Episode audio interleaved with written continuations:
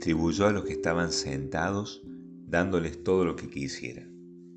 Queridos hermanos en el Señor, el Evangelio de este domingo nos revela la buena noticia del amor sobreabundante de Dios.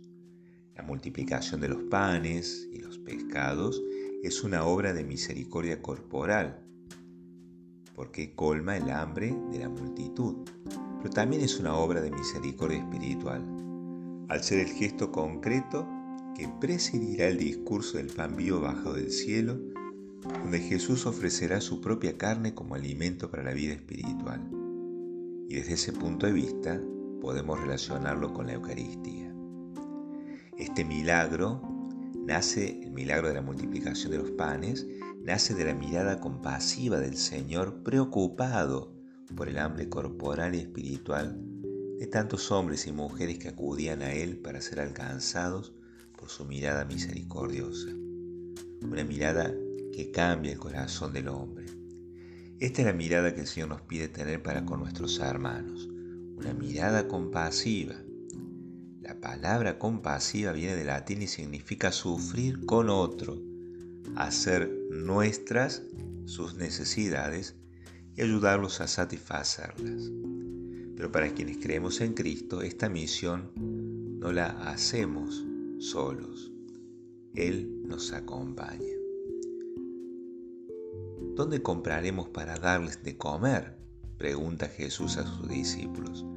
Y es una pregunta que los mueve a ver la carencia del hermano y también los mueve a que cada uno vea qué dones tiene para ofrecer. Pues una pregunta que los enfrenta con la realidad de la miseria del prójimo y de los pocos dones que a veces tenemos nosotros. También hoy el Señor nos dirige a nosotros la misma pregunta. ¿Dónde compraremos pan para darles de comer? ¿Cómo satisfacemos las necesidades materiales y espirituales de nuestros hermanos? Es necesario hacer un paréntesis de todas las urgencias para mirar a nuestro alrededor, pero con la mirada compasiva de Jesús. Una mirada que no solo se detiene a colmar el hambre material, sino uno mucho más oculto y profundo que es el hambre espiritual. Quizás semejante empresa nos asusta. Las necesidades son ilimitadas y los recursos son escasos. Los discípulos solo contaban con cinco panes de cebadas y dos pescados. Todo lo que tenían. ¿Y qué es eso para dar de comer a cinco mil hombres, como dice la Escritura?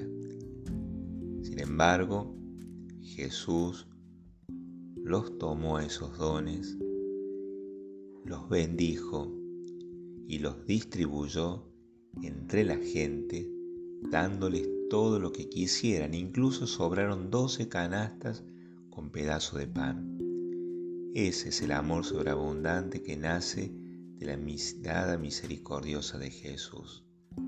Él primero nos interpela para mirar la realidad y luego nos pide que le entreguemos todo lo que tenemos, que seguramente es muy poco, pero que el Señor al tocarlo, al bendecirlo, lo multiplica para saciar de Dios, para saciar el hambre de Dios que tiene el mundo.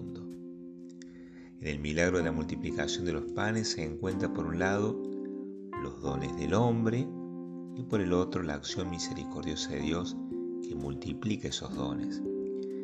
Ese mismo encuentro lo vivimos en cada Eucaristía. En el momento de la presentación de las ofrendas llevamos al altar el pan y el vino. Ellos son el fruto del trabajo del hombre, del esfuerzo del hombre, pero también don de Dios. Los granos de trigo son triturados y horneados para que se conviertan en pan y en ese pan quiso esconderse el Señor en la última cena, instituyendo el sacramento de la caridad, es decir, la Eucaristía.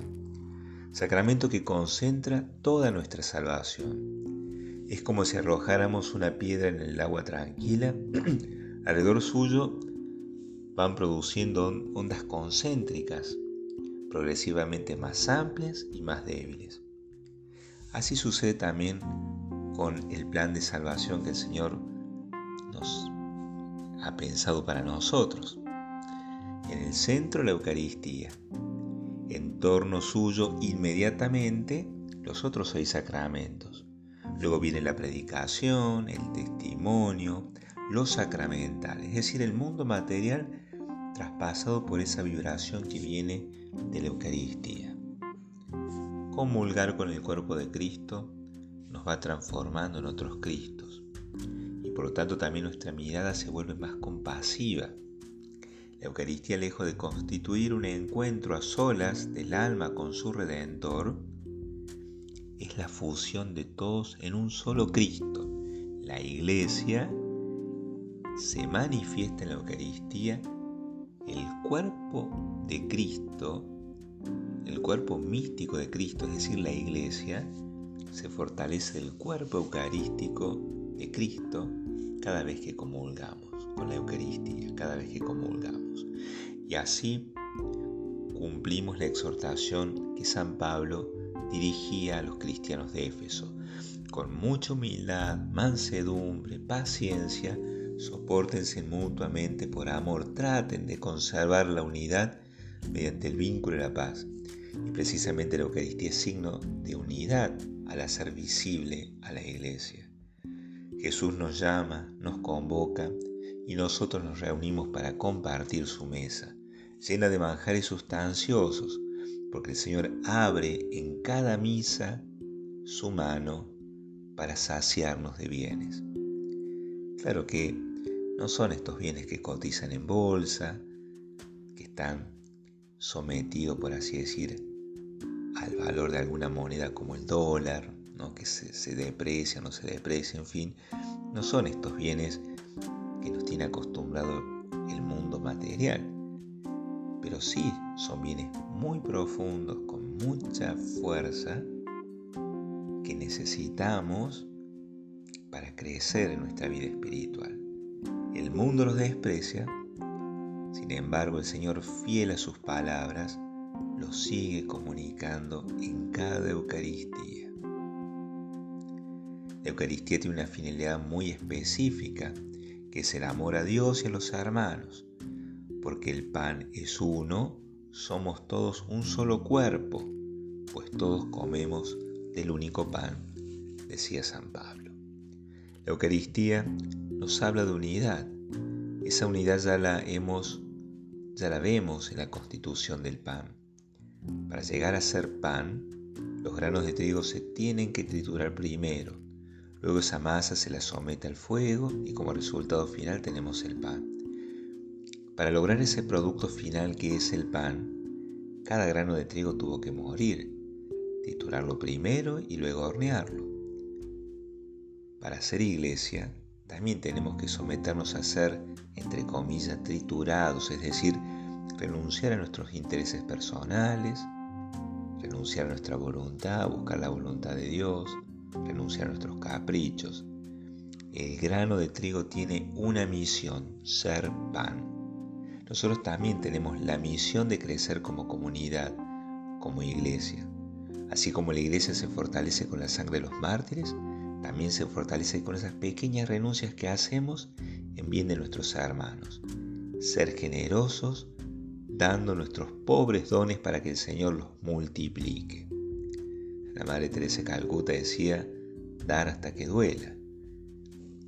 Ser generoso con nuestro tiempo duele porque exige renuncia. San Ignacio de Antioquía en su camino hacia el martirio en Roma describía, trigo soy de Dios, molido por los dientes de las fieras y convertido en pan puro de Cristo. ¿no? Recordemos que él muere martirizado, comido por los leones.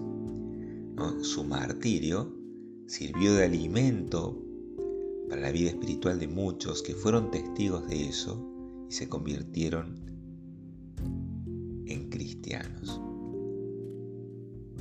San Ignacio estaba llamado a configurarse con Cristo, pan vivo que alimenta al hombre desahuciado de Dios. Distribuyó a los que estaban sentados dándoles todo lo que quisieran. Queridos hermanos en el Señor, el Evangelio de hoy nos muestra en el milagro de la multiplicación de los panes el amor sobreabundante de Dios, en el que participamos también nosotros en cada Eucaristía.